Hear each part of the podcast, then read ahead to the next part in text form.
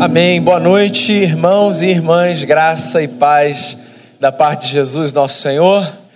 Espero que vocês tenham tido uma boa passagem de ano, uma boa virada. Os que estiveram aqui ontem à noite podem confirmar, foi um culto tão gostoso que nós tivemos. Você que eu não tive a oportunidade de dar um abraço ontem, desejar um feliz ano novo, desejo agora, um 2017 muito abençoado para todos nós. Quero convidar você a abrir a sua Bíblia no livro dos Salmos, no capítulo 148, no capítulo 48, perdão. Diz assim a palavra do Senhor: Grande é o Senhor, e muito digno de ser louvado na cidade do nosso Deus. Seu santo monte, belo e sobranceiro, é a alegria de toda a terra. O monte Sião, para os lados do norte, a cidade do grande rei. Nos palácios dela, Deus se faz conhecer como alto refúgio. Por isso, eis que os reis se coligaram e juntos sumiram-se. Bastou-lhes vê-lo e se espantaram. Tomaram-se de assombro e fugiram apressados. O terror ali os venceu e sentiram dores como de parturiente. Com vento oriental destruíste as naus de Tarsis. Como temos ouvido dizer, Assim o vimos na cidade do Senhor dos Exércitos, na cidade do nosso Deus. Deus a estabelece para sempre. Pensamos, ó Deus, na tua misericórdia no meio do teu templo. Como teu nome, ó Deus, assim o teu louvor se estende até os confins da terra. A tua destra está cheia de justiça. Alegre-se o monte Sião, exultem as filhas de Judá por causa dos teus juízos. Percorrei a Sião, Rodeai-a toda, contai-lhes as torres, notai bem os seus baluartes, observai os seus palácios, para narrardes às gerações vindouras que este é Deus, o nosso Deus para todo sempre, ele será nosso guia até a morte. Senhor, que a tua palavra nos seja anunciada com graça e que ela aqueça o nosso coração e renove a nossa fé a nossa confiança em Ti. Que esse momento seja um momento precioso na Tua presença, porque nós cremos que quando a Tua palavra é anunciada, o Teu Espírito é capaz de transformar a nossa vida. Assim nós oramos, em nome de Jesus. Amém. Queria que você pensasse numa experiência que você já tenha tido, eu imagino que você já teve uma experiência dessa natureza, que você encarou como um livramento da parte de Deus. Mas assim, um livramento mesmo, sabe? Aquele livramento que é incontestável. Um acidente, por exemplo, do qual você é protegido, guardado por uma razão que você desconhece, que você viu acontecer diante de si e que tudo indicava que você seria tragado por aquela experiência e que Deus te livrou. Foi a leitura que você fez. Ou numa cidade como a nossa, violenta, onde nós passamos numa intensidade muito maior do que nós gostaríamos por experiências trágicas, por exemplo, como de assaltos, etc. Ou pelo menos visualizamos cenas dessas. Daí você vê algo acontecendo e você lamenta, obviamente, pelo que aconteceu, mas você olha para si e diz assim: eu só estou aqui porque Deus, por alguma razão, me livrou. Ou outras situações, eu queria que você pensasse, sabe, nesse livramento para o qual, quando você olha, você pensa assim: bem, se até agora eu não acreditava que Deus me guardava, eu não posso mais pensar nessa possibilidade. Eu estou tentando trazer uma cena dessa somente porque eu tenho a impressão de que quando esse salmo foi composto, esse salmo foi composto exatamente num contexto similar aos nossos contextos de livramento. Esse salmo é um salmo, segundo a tradição, que foi escrito quando o salmista percebeu que numa tentativa de reis vizinhos a Israel de invadirem Jerusalém, por uma razão sobrenatural e inexplicável, a cidade de Jerusalém permaneceu intacta. Então, exércitos de povos vizinhos se uniram para invadir Jerusalém. E o salmista, o homem que escreveu essa canção, ou que compôs essa oração, se deu conta de que, contrariando todas as expectativas e previsões, absolutamente nada aconteceu à cidade que ele tinha como cidade santa. E é por isso que ele escreve essa canção, essa oração. Ele escreve essa canção para marcar a mão de Deus sobre a sua vida. E é sobre isso que eu queria conversar com você nessa noite, primeira noite de 2017, sobre esses sinais que marcam a mão de Deus sobre a nossa vida, sobre essas experiências que nós temos, sendo nós religiosos ou não, e que nós marcamos com uma etiqueta: experiências divinas, e que nós guardamos na pasta de experiências inesquecíveis. Eu queria que a gente olhasse para esse salmo, não apenas como um salmo que relata algo que aconteceu em algum momento na história de um povo que não o nosso. Queria que a gente pensasse nesse salmo como um salmo que nos convida a perceber a beleza de Deus na vida e a resposta que o nosso coração precisa dar sempre que a gente percebe a beleza de Deus na vida. E olha só, um parêntese. Talvez você não seja uma pessoa de prática religiosa. O que não levanta dentro de mim nenhuma dúvida sobre o fato de que você ainda assim percebe belezas divinas na sua história. Porque há coisas que nos saltam aos olhos. E ainda que nós não tenhamos palavras religiosas para classificá-las, nós as percebemos. Porque a vida é sobrenatural e misteriosa demais para que tudo nos seja muito trivial. Há coisas que nos saltam, há coisas que nos marcam profundamente na nossa alma. E esse salmo é um convite para que nós nos lembremos dessas coisas. O salmista começa fazendo uma declaração: Grande é o Senhor e muito digno de ser louvado na cidade do nosso Deus. O seu santo monte, belo e sobranceiro, é a alegria de toda a terra. Eu acho essa frase linda. Alegria de toda a terra. Se você olhar para a Bíblia, você vai ver que muitas vezes os judeus tentavam, no Antigo Testamento, classificar quem o Deus dele representava para o mundo na leitura deles. E para mim, essa definição é uma das definições mais belas que eles tinham do seu Deus. O meu Deus é a alegria de toda a terra. Por que, que eu acho essa definição bela? Porque quando esse salmo foi escrito, ele foi escrito num contexto em que os homens e as mulheres tinham uma visão muito regional dos seus deuses.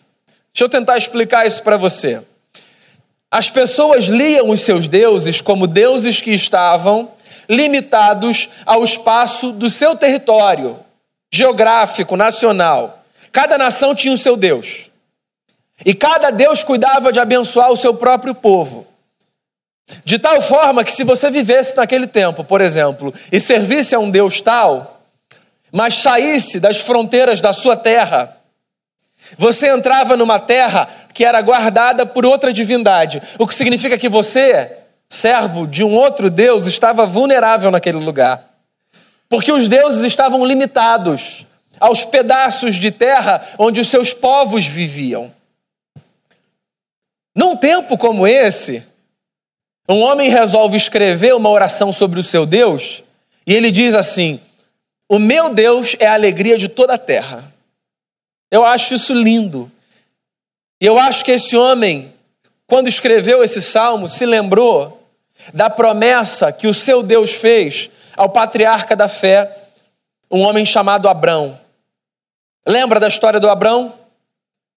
Certo dia um Deus aparece a ele, ele não conhece esse Deus, e esse Deus o chama e o desafia, e diz assim: Abrão, sai da tua terra, da tua parentela, da casa dos teus pais, e vai para a terra que eu te mostrarei. Eu abençoarei os que te abençoarem, eu amaldiçoarei os que te amaldiçoarem, em ti serão benditas todas as famílias da terra. Lembra disso? Para a gente isso não é muito escandaloso, né? Para o Abraão isso era um escândalo. Porque o Abraão fazia parte de uma cultura em que cada Deus abençoava o seu povo. E ele está ouvindo a voz de um Deus que fala assim: Eu quero abençoar todo mundo. Eu acho que o salmista, quando compôs essa canção, se lembrou dessa experiência e resolveu dizer assim: O meu Deus é a alegria de toda a terra. Aí ele explica, ele diz assim: O meu Deus é a alegria de toda a terra, é o salmo continuado, porque o meu Deus espanta os meus inimigos. Se você reparar, você vai ver que ele desenha uma cena muito bacana. É como se ele dissesse o seguinte: que quando os exércitos dos povos vizinhos se aproximaram de Jerusalém, eles viram algo grandioso demais e correram. Na leitura do salmista, esse algo grandioso demais que os vizinhos viram e pelo qual correram era a presença de Deus. Eu gosto dessa ideia. Isso pode parecer para você um sujeito do século 21, moderno, pós-iluminista, avançado. Isso pode parecer assim um, um tanto quanto arcaico, né? A ideia de que a gente pode viver acreditando que tem alguém que protege a gente dos nossos inimigos. Bem, você pode achar arcaico, eu respeito a sua leitura, eu acho isso fascinante. Porque eu acho que uma das coisas que a gente mais precisa nessa vida é de senso de proteção adultos ou crianças. Uma das coisas que mais nos trazem paz é a sensação de que existe algo que nos protege. E é essa uma das razões pelas quais a fé cristã me é tão fascinante. Porque a fé cristã me faz caminhar nesse mundo, enfrentando as adversidades, com a convicção no coração de que existe algo maior do que eu que me é invisível mas que é tão real quanto tudo aquilo que eu vejo e que me oferece proteção. E quando eu me percebo triunfando sobre os meus inimigos, que se me apresentam com muitas caras na vida, eu gosto de ter a sensação de que, na verdade, toda vitória minha é uma interferência de Deus na minha história. Que eu acho que isso traz paz. E eu acho que é disso que ele está falando. Ele olha para Jerusalém cercada, ele olha para aquele povo correndo, e ele diz assim: Deus fez com que os meus inimigos corressem. Sabe aquela imagem daquele filme de criança na escola? Que tem um camarada valentão que enfrenta e perturba todo mundo, e que tira a paz de todos os alunos, e que um dia o menino fraquinho, que já sofreu de todas as formas, diz: Chega, eu vou enfrentar. Daí ele vai com toda a força e com toda a coragem. E na hora que o valentão está vindo lá, ele para. Só que ele é desse tamaninho assim. E ele estufa o peito. E ele não se dá conta da cena atrás.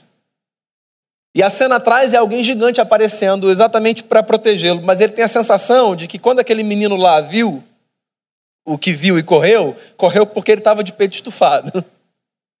O que nem sempre ele vê é que na verdade tinha alguém atrás, maior, botando aquele camarada valentão para correr. É uma cena meio clichê daqueles filmes de escola, sabe? Eu acho que em alguma medida representa as nossas experiências na vida com Deus. Eu gosto de pensar em Deus como esse ser que aparece atrás. E não é nem para olhar para os outros, eu acho que é só para botar a mão no ombro e falar assim: ó, tô aqui, hein? O que quer que apareça diante de você e que te soe como um gigante, eu estou aqui. É a história do Davi, né? A história do Davi é essa. A história do Davi, do Golias, é a história de um menininho que enfrenta um gigante porque confia na força do seu Deus.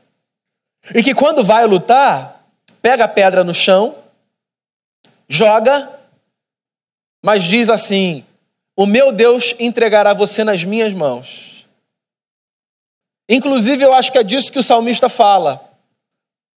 Porque o salmo, mais para o seu final, revela exatamente esse discurso.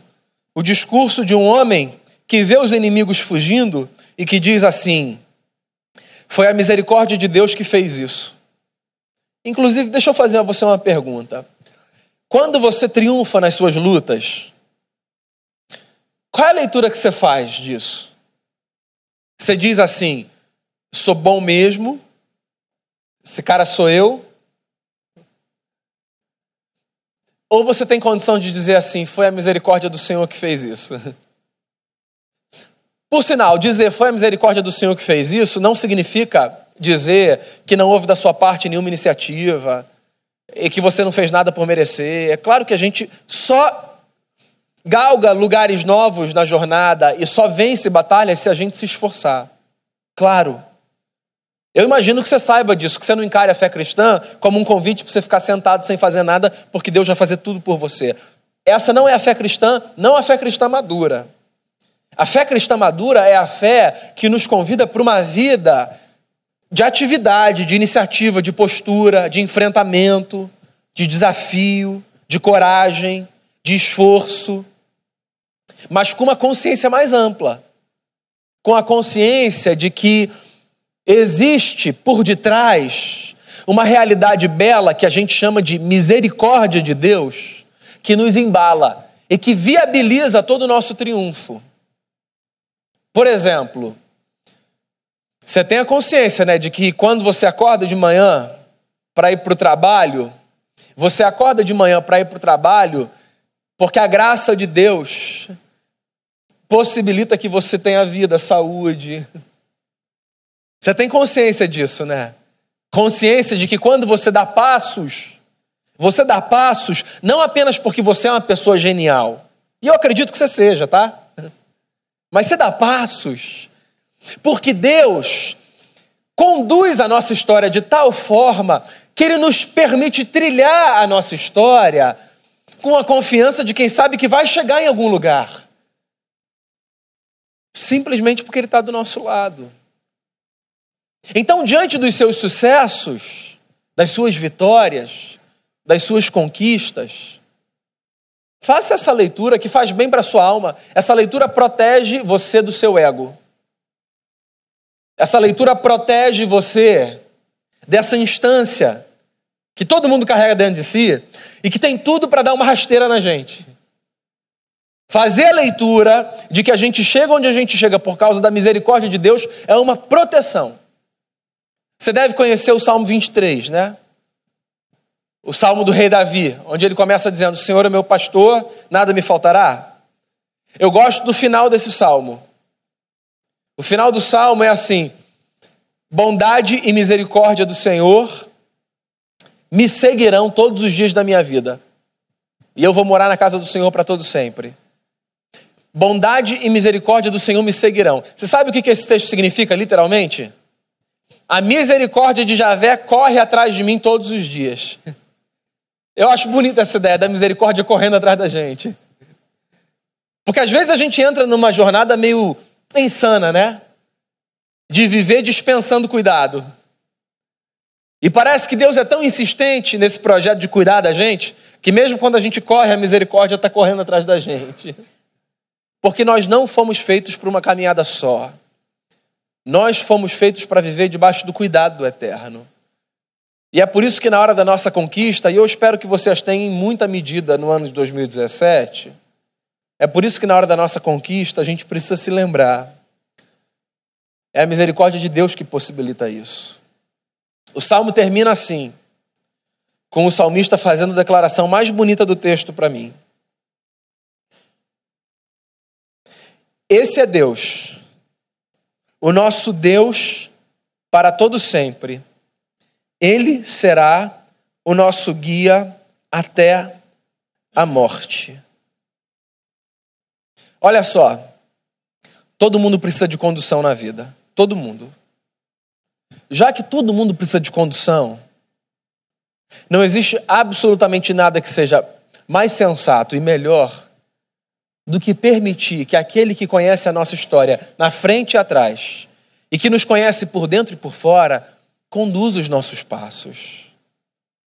O melhor voto que você pode fazer para a sua vida, nesse primeiro dia de 2017, é o voto de confiar a sua jornada às mãos do Cristo, que é capaz de te conduzir. E de dizer a si e a quem for, Ele será o meu guia por todos os meus dias. Então vamos lá, 2017 começa hoje. E eu queria que esse salmo nos servisse como fonte de lição para a caminhada nessa jornada, nesse novo ciclo que a gente tem. Eu queria fazer algumas aplicações rápidas desse texto na minha vida e na sua vida, pode ser? Queria que você pensasse no seguinte: um, Deus, que fez morar em nós o seu espírito, precisa ser visto por mim e por você como fonte de alegria para toda a terra. Sabe o que isso significa? Isso significa que quando você estiver entristecido, e a gente ouviu isso aqui ontem à noite de forma majestosa, por sinal, quando você estiver entristecido, você vai se lembrar que Ele é capaz de te preencher com alegria. Quando alguém estiver entristecido, você vai se lembrar que Ele é capaz de preencher esse alguém com alegria. Quando esse alguém for você, é mais fácil. Você vai falar assim: Senhor, me dê condição de enxergar esse episódio da minha vida de forma diferente, para que a tua alegria me encha. E quando esse alguém for um terceiro, o que, que você vai fazer? Você vai apresentar um questionário, dizer: Você acredita no meu Deus? Quanto tempo você vai à igreja ou quanto tempo você não vai à igreja? Para eu saber se eu posso trazer você para esse lugar de alegria. Não. Você vai fazer uma coisa simples. Você vai orar por esse alguém. Porque ele não é só a minha alegria, ele é a alegria de toda a terra.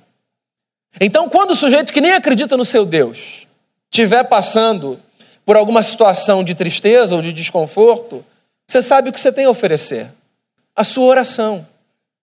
Porque Deus não é apenas a alegria daqueles que confiam nele, Deus é a alegria de toda a terra. Por exemplo, nessa madrugada, uma tragédia já aconteceu na Turquia, não foi? Eu não sei se um homem ou alguns homens loucos entraram numa festa e atiraram e mataram mais de 30 pessoas. O que, a gente pode fazer? Esse povo está lá, a gente está aqui. Bem, para início de conversa, a gente pode orar para que o Deus, que é a alegria de toda a terra, visite aqueles corações. Aí você vai se perguntar, mas eu não sei nem se eles acreditam em Deus. O ponto não é esse, isso não está em questão. O que está em questão é que a gente acredita que o Deus a quem a gente serve pode abençoar todo mundo.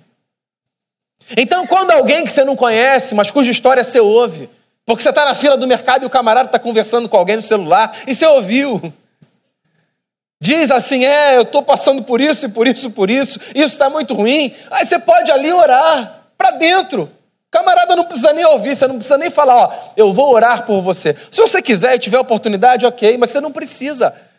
Basta que você se lembre que o Deus que é a alegria de toda a terra pode intervir naquela situação. E aí você ora. Você sabe qual é a segunda aplicação que eu tiro desse salmo para a minha vida e para a sua vida? A lembrança de que a presença de Deus na nossa vida espanta todos os nossos inimigos. Eu queria que você se lembrasse disso, porque esse mundo é assustador. Por mais que a gente faça uma cara de coragem quase que o tempo todo, para que ninguém veja o nosso medo. Esse mundo é assustador. E na hora que você tiver medo de alguma coisa, de alguma situação, de alguma cena, de alguma realidade, natural ou sobrenatural, seja qual for o campo dela, lembre-se: Deus faz bater em retirada os seus inimigos. Está aí um dos textos mais lindos das Escrituras, na minha opinião.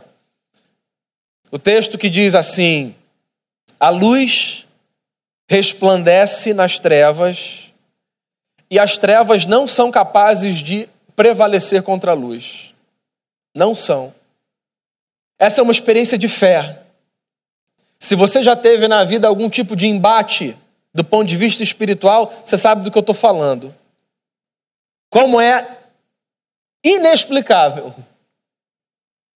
E, e como é poderoso ver a presença de Cristo fazer bater em retirada assim todos os seres malignos que às vezes se levantam para nos atormentar na história. Vamos pensar da perspectiva natural, tudo bem.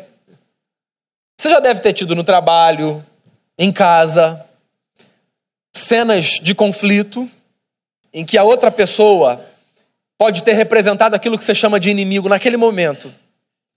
Porque foi a pessoa que apareceu para te tirar a paz. Você já teve a experiência de orar nessas circunstâncias? Ao invés de dar vazão ao nosso instinto natural, que é o de partir para cima. Se você já teve essa experiência, eu imagino que você possa concordar comigo. Ao dizer o seguinte: é impressionante como alguns ambientes são transformados surpreendentemente pelo poder da oração. Quando a gente evoca a presença do Cristo, que é capaz de transformar um ambiente infernal num ambiente celeste. Às vezes a gente vai para uma reunião assim no trabalho.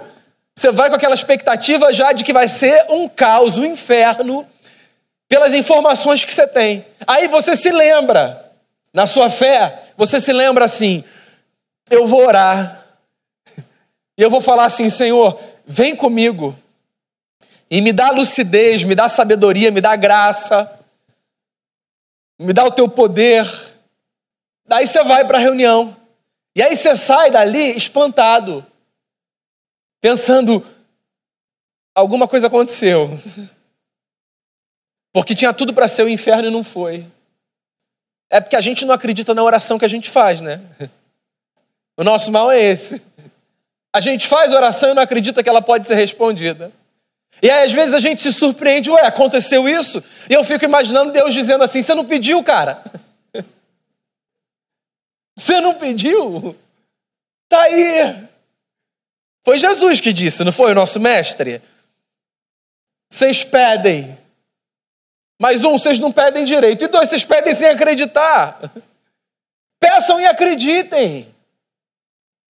Orem. Orem e orem com a expectativa de que Deus responderá. Não que a oração seja esse instrumento de manipulação divina. Não. Mas assim, se a gente não acreditar na oração que a gente faz, quem vai acreditar? Se bem que tem aquela história, né? Da empresa que estava localizada do lado da igreja e que um dia a empresa entrou com uma ação contra a igreja e que quando eles chegaram lá no juízo, no tribunal, diante do juiz, eles estavam tentando explicar o que é que tinha acontecido. E o dono da empresa disse assim: é, essa igreja me deve danos morais, porque a gente fechou por causa deles. Porque eles oravam e ficavam falando lá alto do nosso lado, gritando, dizendo: essa empresa vai fechar. Esse pessoal é muito problemático. Eles só trazem problema para a gente. Deus tira eles daqui. E aí um dia a empresa saiu de lá, né? E aí o dono da empresa estava se sentindo assim, moralmente lesado. E entrou numa ação. O representante da igreja, quando foi lá apresentar sua argumentação, disse: Não, não, não, não. Isso aí não tem nada a ver com a gente, não. A gente até fez umas orações dessa assim, excelência. Mas não tem nada a ver com a gente, não. Daí o juiz disse assim: Então deixa eu ver se eu estou entendendo. A gente tem aqui o dono de uma empresa que não acredita em Deus, mas acredita no poder da oração, e uma igreja que acredita em Deus, mas não acredita na oração que faz. É claro que é só uma história, né? É para fazer a gente pensar se de fato a gente acredita naquilo que a gente evoca. Muitas das minhas orações não foram respondidas da forma que eu gostaria, graças a Deus por isso. Porque algumas das minhas orações são loucas são fruto da minha imaturidade, do meu egoísmo, do meu olhar míope. Mas muitas foram, e eu as guardo no coração, como um testemunho de que existe nos céus um Deus que ouve o nosso clamor. Sempre que Deus ouviu o seu clamor e que você estufar o peito dizendo: Olha só que coisa maravilhosa, que vitória, não se esqueça, é a misericórdia do Senhor que faz isso. Essa é a terceira lição que eu queria que você tirasse para a sua vida. Quem te fez chegar onde você chegou foi a misericórdia de Deus. Quem te possibilita ter o que você tem é a misericórdia de Deus. Quem te dá força todos os dias para caminhar é a misericórdia de Deus. E quando você olhar para o seu currículo belo e para as suas conquistas maravilhosas, mesmo tendo condição de dizer que bom que eu consegui chegar até aqui pelo meu esforço, o que é muito bom, não pare o discurso aí. Diga também, que bom que Deus, na sua misericórdia, me permitiu chegar aqui. E por último, por uma questão de sensatez, de lucidez, faça de Jesus o seu guia até o fim. aquele que conduz os seus passos, aquele a quem você segue, cujos conselhos você guarda, cujas palavras te inspiram e cuja presença te fortalece. Você não está sozinho nesse mundo, não, e nem precisa caminhar sozinho. Chama ele para ser seu amigo, seu companheiro e seu guia. E no ano de 2017, trilhe a jornada da sua vida, fazendo das suas santas palavras instrumento de vida para os seus passos. Você não vai se arrepender. Porque quem tem a Deus como guia e protetor, como a gente cantou, pode caminhar seguro, sabendo que dos céus existe alguém que vê a nossa história de forma muito mais privilegiada do que a gente enxerga. Feche seus olhos, queria orar com você e por você.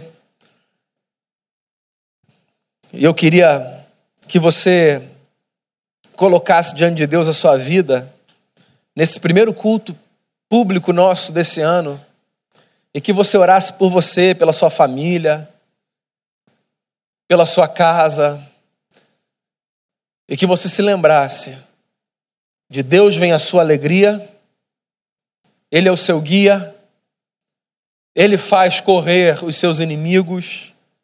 E a sua misericórdia, sua santa misericórdia, possibilita a você todos os triunfos que na vida você tem.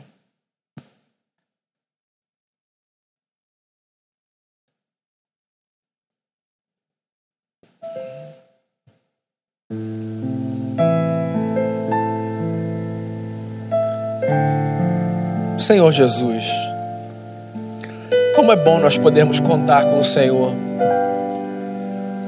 Ontem nós fomos lembrados à noite de forma tão poderosa de que a vida pela experiência da redenção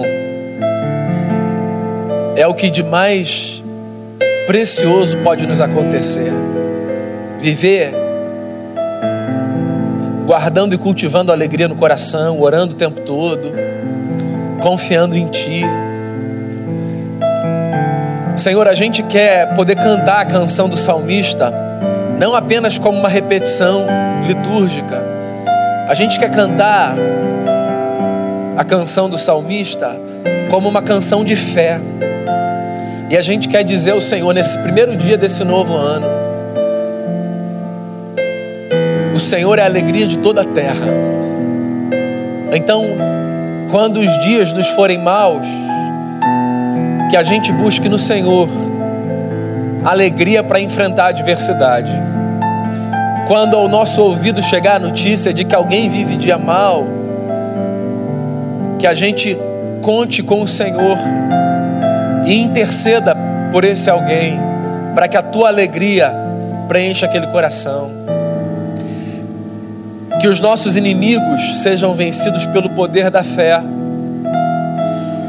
que as nossas adversidades sejam encaradas de outra forma, só porque a gente sabe, existe alguém que aparece com a gente quando a gente chega, cuja presença é poderosa, gloriosa, alguém que é o nosso protetor, o nosso companheiro. Obrigado, Senhor, porque nesse mundo assustador, a gente pode viver com confiança, porque existe um Deus que vela por nós e que zela por nós.